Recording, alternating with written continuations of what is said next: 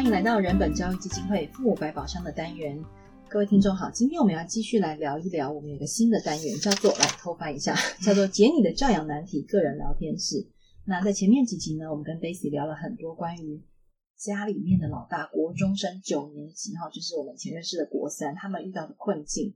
那我这一集想要继续分享关于这个国九的孩子在面临的痛苦，我真的是用痛苦两个字来形容。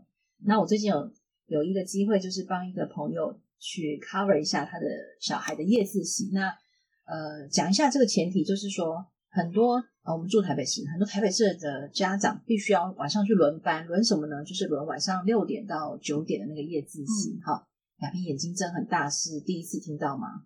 对。为什么我生命经验里面都没有这些？怎么回事？那轮班的意思就是说，只要你的小孩有留下来夜自习，那爸爸妈妈就要去轮班，因为老师要下班了，那就是帮忙呃顾着小孩读书。然后要做什么事情呢？很简单，就是老师有规定，呃，爸妈不可以擦香水，爸妈不要穿高跟鞋来啊，爸妈衣着要注意好，这个我可以了解，不要打扰考生念书。那爸妈还要做一件事情，就是。小孩如果看一看书，趴下去睡觉，你要过去拍拍他，把他叫醒。小孩呢不专心，你也要去提醒他，就是等于是射箭的意思。那我觉得这个听起来都还好，还算简单，就是帮人家 cover 一下嘛。而且我也想去体验一下这样。结果他讲了一句话，我简直就快要爆炸。他就说啊，如果有小孩吼趴下去，一直趴下去睡觉，你就叫他去洗脸。但是你要登记哦，他走出去的时间跟进来中间不可以超过三分钟。如果他超过，你要把它登记下来，明天要跟导师报告，就是会有一张表格，那导师隔天来就会收到。这样，我就说啊，所以这有这有算过那个距离嘛？走去跟走回来，然后加洗脸，然后跟干干爽时间是三分钟。他说不是，老师意思是说超过三分钟，小孩就会去外面，你知道摸摸东西。那国九的小孩最重要就是赶快回来念书。然后你知道吗？晚上天都黑黑，然后就关那个教室，然后老旧的灯光、老旧的建筑，孩子们就是都已经从早上六点五点多起床，上了一整天的课、考试，然后到晚上还继续这样。我就心里面想说，你这是在养什么呢？然后其中因为我就去帮朋友卡，我就问他的小孩，我就说：“哎，你真的辛苦了，每天。”他就说：“对啊，我总有一天会离开这这这所监狱的。”哦，哇塞！哎，好贴切。Daisy，你的孩子这一年的状况，我们要恐吓你。我希望他不要走入这个状态哈。但是因为你刚刚呃前面我们在聊天的时候，你有提到，就是关于你跟爸爸其实，在念书这件事情上，好像过往的经验跟你现在在面临孩子的状况有有一些不一样。嗯嗯，你要不要聊一聊？嗯，我觉得可能我们那个年代就比较认份。那当然也不是说读书可以读得读得多顶尖，但是基本上也都顺顺的，所以就是考试就考试吧，念书就念书吧。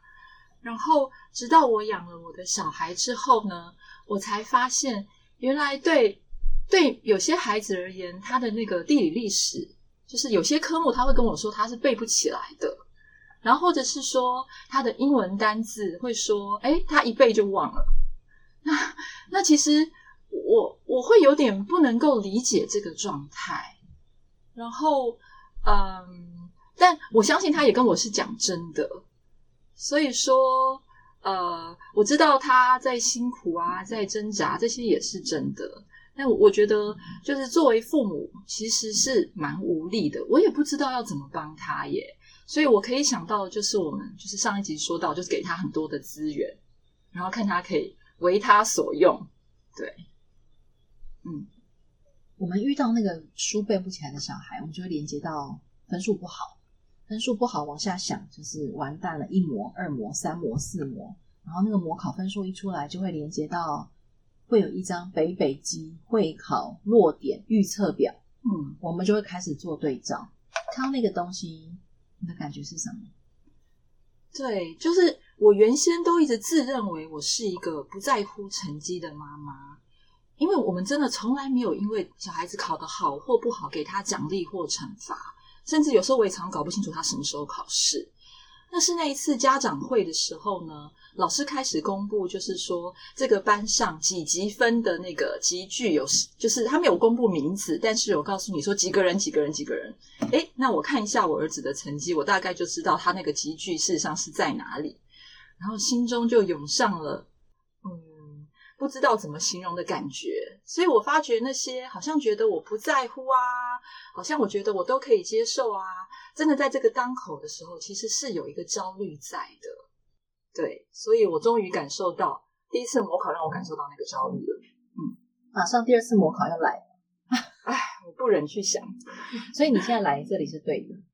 我们在要面对那个第二次模考冲击之前，我们先转换一个可能性，就是说，到底我们在面临什么样的焦虑？是，嗯，雅萍，你要不要分享一下？虽然你没有过往我们刚刚讲那可怕的 好神奇的经验哦。对，哦，唉，那个焦虑哦，当然我猜我猜想了哈，那个焦虑当然会有我们一直以来的那个形成的价值观哈，以及我们自动思考的那个运作的一个一个模式。意思是说，当我们看到孩子的段考不好，他也许后面的到时候高中的会考就不知道到哪里去了。嗯、但是或许我们都得要稍微想一下，就这样。呃，一方面当然我们现在的升学管道其实是蛮多元的，嗯哈。那如果我们还是只是从成绩去推想他未来的发展的话，这个当然就就难免那个路就窄了一点。但是同样的，我们心里面还是要放着一件事情，这个事情的主体性在小孩。嗯，好，我我不反对家长担心是很自然的事情，但我们的担心归担心，我们终究要把这件事情回归到小孩身上。嗯，好，所以我们不要站在白操心。哈，有没有可能？好，今天我们已经看到小孩的那个第一第一模的那个落点，嗯、是不是有可能？或者你希不希望？嗯。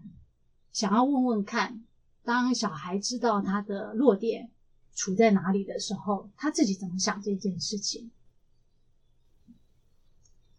他的回应是，嗯，他怎么回的？我有点忘记。不过大致的意思是说，他他虽然不理想，可他还是有一些分数，所以他觉得，他觉得他好像。没有特别觉得这件事情应该要觉得很在意的样子，但是我分辨不出来，这个是他真心真心觉得是这样，还是因为他面对妈妈，所以他要表现出一个态度。那当他那样子回应的时候，你的回复是什么？啊，我的回复是什么？嗯、我就说哦，然后让我心里面想我的。好，来一样哈，我们再给你一次机会。好，当小孩就是出现你刚刚那个反应，当然心里面有猜想。所以我们现在唯一，我我觉得这次 Daisy 来的这三集，我们唯一要他练习的就是 设法核对小孩。其实还都当然有有一种核对，因为一一一旦小孩有一些状况，我们心里面一定自然的会有一些猜想，那些猜想都没有问题。好，所以我们今天要去跟小孩做一个追问，当然我们可以说是一种核对，核对我心里面的猜想是不是？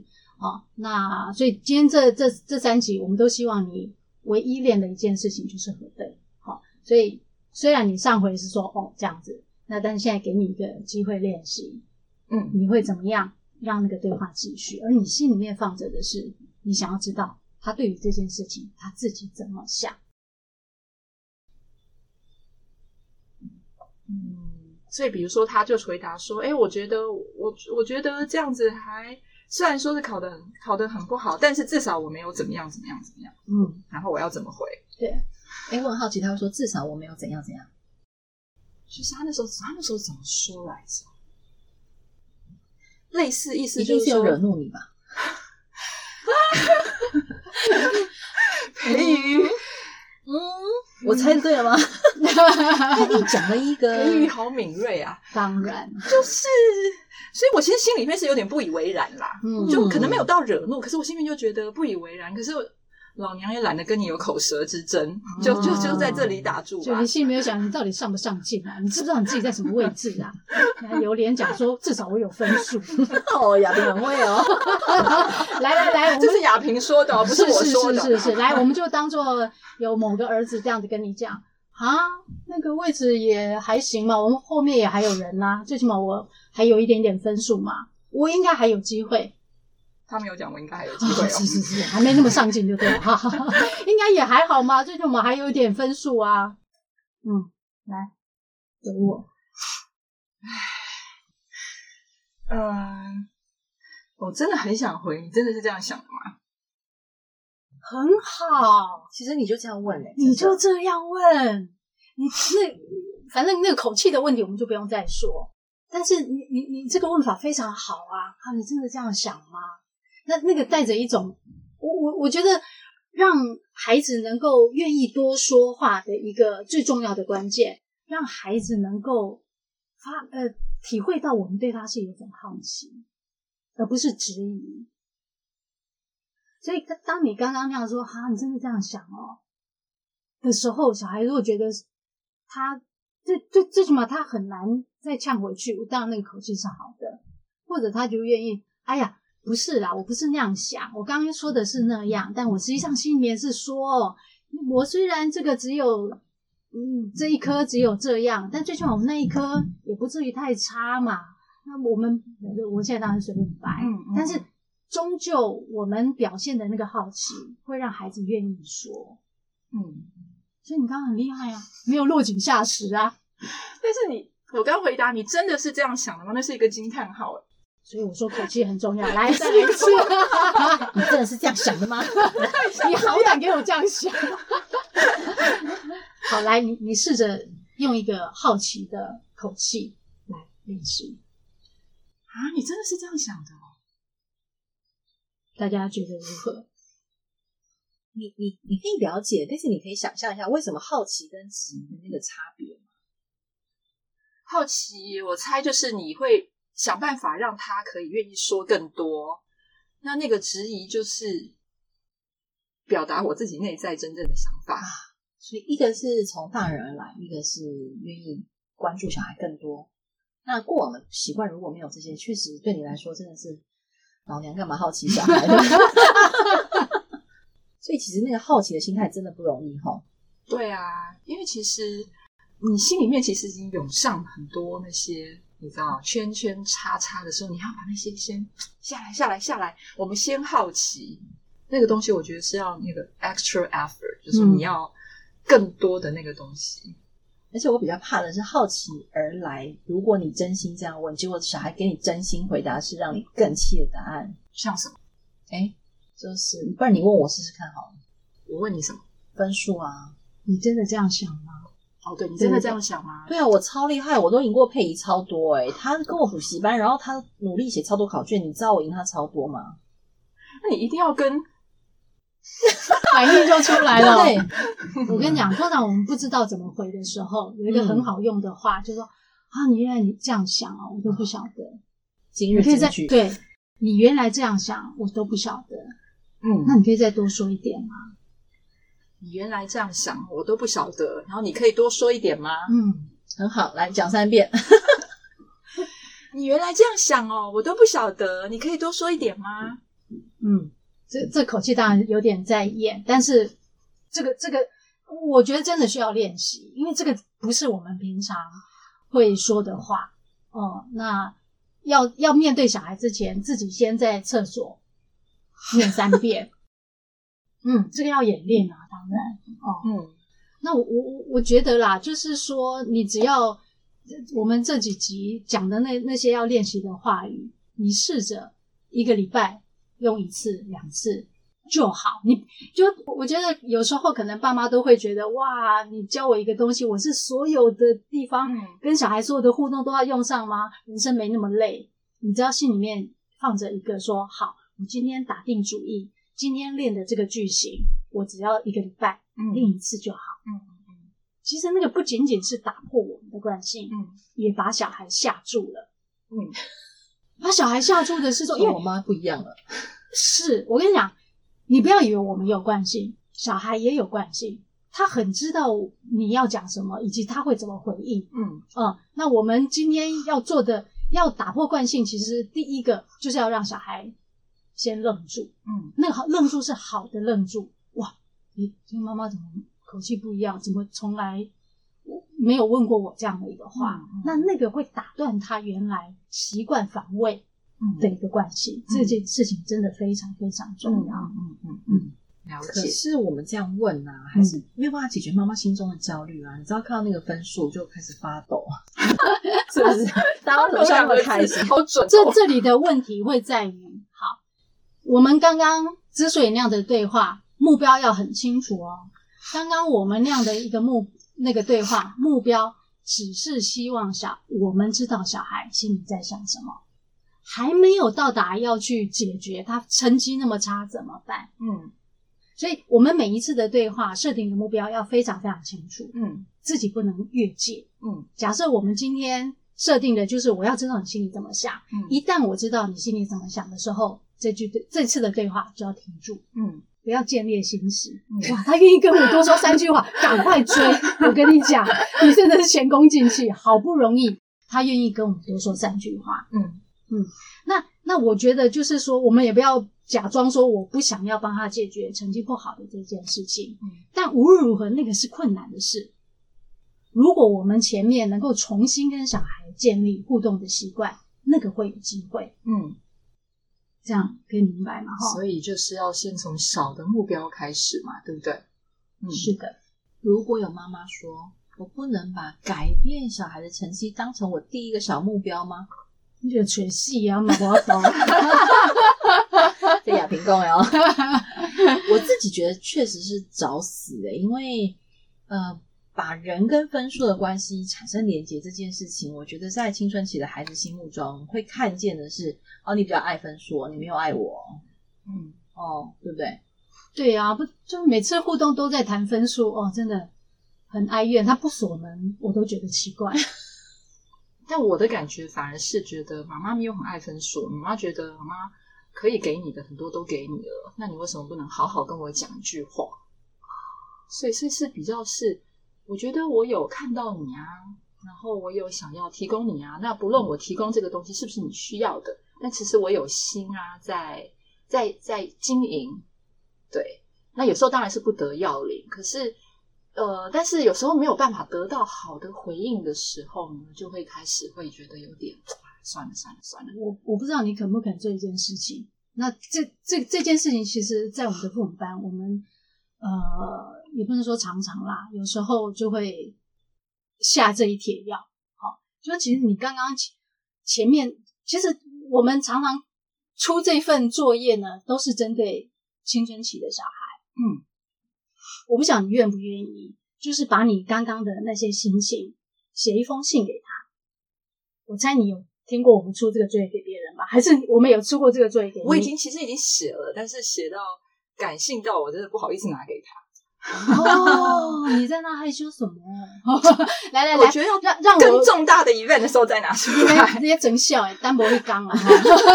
来，我先把这个作业的要点先跟那个听众朋友说一下，就是很重要的是说，其实我我我我我们真的付了很付了很大的一个心力，在好好的经营我们之间的关系，但非常非常可惜的是，小孩感受不到这一件事情。你说、嗯、我们努力做，但小孩感受得到是另外一件事情。嗯，他感受到的是压迫。嗯，好，这个非常非常可惜，对大人来讲也不公平。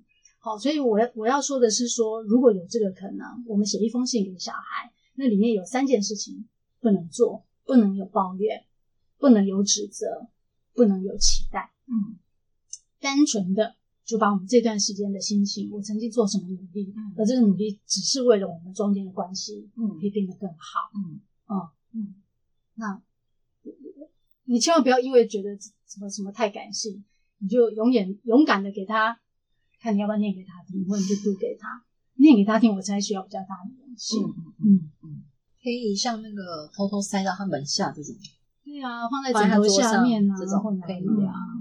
那封信还在吗？还是？在啊，今天回去，我自己看了都非常感动。真的，你什么时候写的？我上课的时候啊，那时候好像就已经有说要做这件事情，要预分嘛。对呀、啊，对，就做了。但你从来没有给他。那行嘞，我就在等，就说你到底要等到民国哪一天啊？你刚刚说更大的 event，你指的是你的想象是跟他关系破裂的时候？My God，没有，就是我就觉得好像日常生活中忽然拿出来很怪啊。我觉得应该是要他结婚那一天吗？我不知道啦，我就在想说，这个是某一个情境之下再拿出来。你你需要情境，这样好，我帮你想好了。他生日什么时候？生日六月啊。哦，那没有，现在十月，那个圣诞节，这样可以吗？你们国庆日啊，来举国欢腾的时候，啊，受不了。哎，好啦，国庆日，我我们是认真的。我们今天录音的时候是十月初，嗯，好不好？然后我们每一次录音就是像这样聊天室，我们都会跟你预约下一次再回来。对，的重点是中间你的练习都要。真的假的？啊，真的哦？误上贼船了吗？真？你你的真的猫？到底是哪一 针对哪个在问真的吗？很开心，对不对？很开心，很开心，很开心哦！真的啊，那回去要做啊，不然你有脸回来吗？原来是这么一回事。开什么玩笑？那就我们就定在也许是双十节的连假，你找一个你觉得还蛮刚好的时候，偷偷放也没有关系。然后或者是。呃，他在准备考试的时候，你送一盘水果进去的时候，哎，放在下面，或者是你们出去约个会，你们两个单独去约会吃个早餐的时候都可以。你自己想一个情境，把信交出去，这样好不好？我觉得圣诞节也不错，就是能闪则闪的哈。不行不行，我跟你讲，今天晚上端鸡腿给他的时候，就可以把信塞给他了。什么？哇，好啦，会给啦，给啦，会给啦，会给哈。好好好，那。哎，我都忘记我刚刚讲什么。好，就是，嗯、呃，亚萍刚刚提醒一个很重要的事情，就是原来你这样想，我一点都不晓得，你可以再多说一点吗？好，这个邀请啊，我觉得再一次提醒大家，就是，呃，我们一般真的很难有机会这样邀请小孩跟我们做对话。嗯嗯嗯、我们通常听小孩在我们的嘴巴里面听到的都是指责啊、提醒啊，然后还有就是你刚刚 Daisy 说的，你以为你每一个问题都在帮他设想。而且你觉得你有一个身负教养重责大任，就是要在问题中陪他去练习思考。嗯，我觉得这是我这几年听到很多爸爸妈妈在跟小孩互动的时候，因为呃，我觉得最近的台湾爸爸妈妈一都非常认真看教养书，二在脸书、IG、推特上有各式各样的教养的点点滴滴会分享，所以大家仿佛真的学会了一些可能性，是过往我们的爸爸妈妈不这样对我们的，包含就是。我们都知道不要指责，不要直接下命令，然后用问题式的引导。可是因为你刚才讲到你的问题的时候，你说你觉得你有责任从那个问题来引导他，嗯，对不对？你可以多说一下吗？嗯嗯嗯，我觉得，因为当我听到不知道的时候，我就会有一些焦虑，然后我就会觉得说，我希望这个对话可以进行，所以说我就会。丢出一些东西，让他可以沿着这个脉络去想。嗯，这样为什么不行？亚萍，为什么当然没有不行，哦、但是通常就是说孩子接不到这个球吗？对吧？他有时候就被我搞得很烦，然后就又开始暴暴气，暴气结束，所以你就知道问题出在哪里。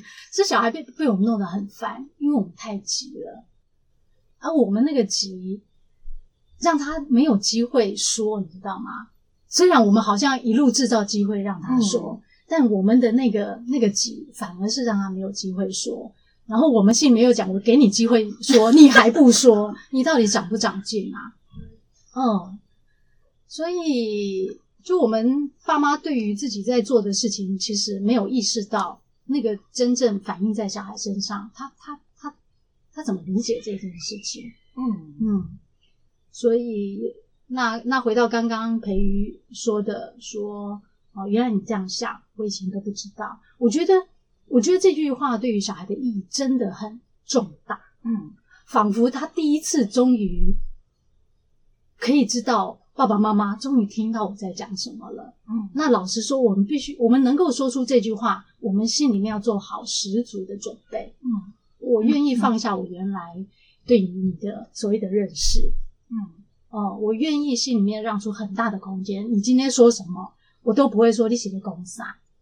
就算他口口出一些奇怪的语言，我们都不能够去说你你你这个想法会不会太偏激？哪里来的？你到底去哪哪里跟别人学坏了？而是说，原来你这样想，我以前都不知道。意思是说，这个这个句型，不管小孩说的任何话都接得住，而他有机会好好的再把自己澄清清楚。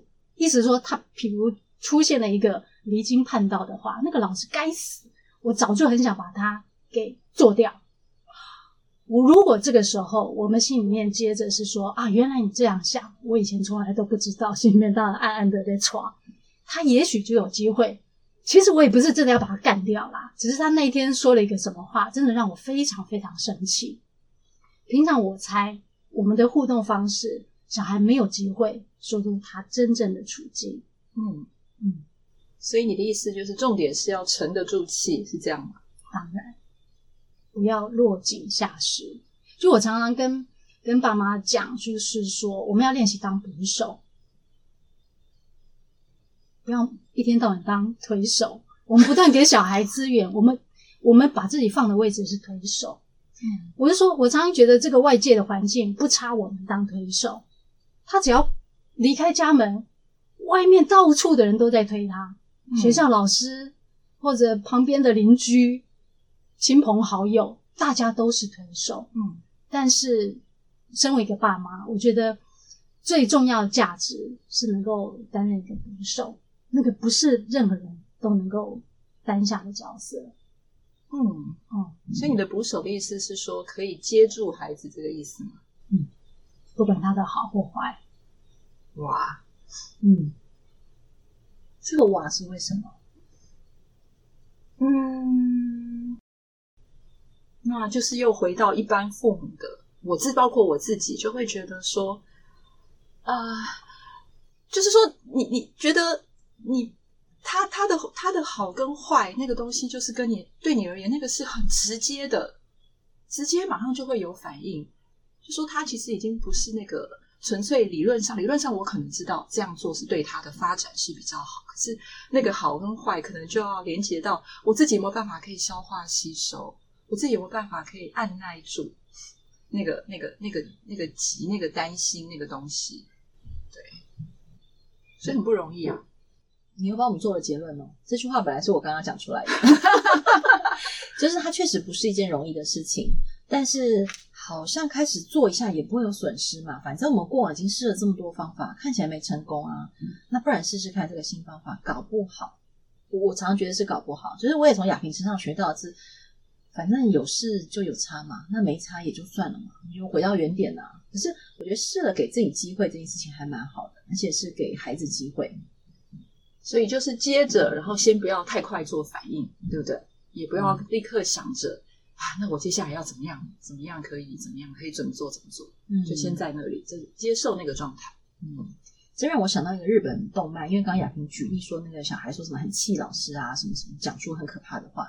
有一个日本动漫叫《杀老师教室》，然后那个“杀”就是那个杀死人的“杀”，所以当时看到这个动漫的时候呢，呃，我已经先看，然后非常好看，我不要破梗，大家去看。然后，然后很多小孩也在看，然后很多爸妈就来问我说：“这个杀老师呢？嗯，这这什么东西？”这样。但你就算跟很多爸妈讲，他其实背后在讲什么什么什么什么，小孩就是他们就觉得这个光是标题就不行，政治不正确。什么政治不正确？这根本就是 离经叛道。杀老师教室，哎，好，所以我只是想要回，我不会破梗，大家自己去看。那我只是想要回应亚萍，然后也想要再一次提醒听众朋友或者是 Daisy，就是这件事情确实不容易，但是我觉得还蛮值得尝试的。嗯，至少、嗯、好吗？好，时间差不多了吗？那我们今天就再次谢谢 Daisy，然后我们会真的跟你预约下一次再回来。再聊一聊你最近的练习，或者是信怎么交出去，或者是一样都跑不掉，我们都有记起来。你知道我都有做笔记吗？我每次来录音都超认真，所以你有什么功课？而且啊，不用担心，我们可以回听啊，对不对？好，你最后有没有什么话要再说，Daisy？嗯，就感觉就是今天今天来跟就是就跟大家聊。我觉得好像那个重点就是都放在怎么样跟孩子对话。